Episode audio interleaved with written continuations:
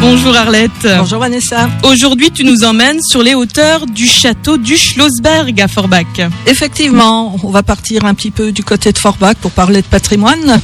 Alors, euh, le château du Schlossberg se trouve euh, sur le plateau de, de Gobivin et on l'appelle également le Mamelon vert. Pourquoi? Eh bien parce qu'il domine euh, Forbach et il est couvert de forêts et de verdure. Alors, qu'est-ce que tu peux nous dire du château déjà? Alors, le château fort, euh, on, le, on le situe la première fois en 1257, c'est-à-dire au XIIIe siècle. Les vestiges euh, que l'on a cherchés le prouvent. Et au milieu du XIIIe, il comprenait un palais entouré d'une enceinte et au cœur duquel se trouvait un donjon carré.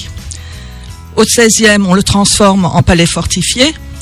Et puis, on ajoute des fortifications le siècle suivant.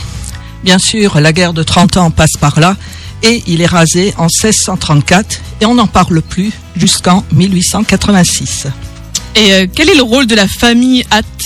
Oui, alors la famille Hatt, il faut savoir qu'elle est originaire de Frauenberg, près de Sarreguemines, et elle va jouer un grand rôle dans le développement de la ville de Forbach.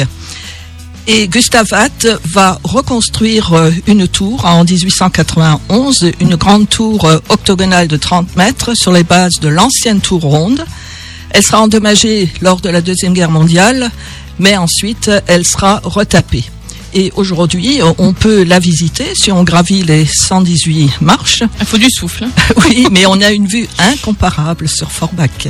Et est-ce qu'il y a un parc euh, auquel, on peut, auquel on peut se promener par exemple? Oui, effectivement, il y a le parc du Schlossberg. En 1901, Gustave Va mettre les ruines en valeur et va créer un grand parc avec une ferme modèle, le Burkhof, qui est aujourd'hui un restaurant.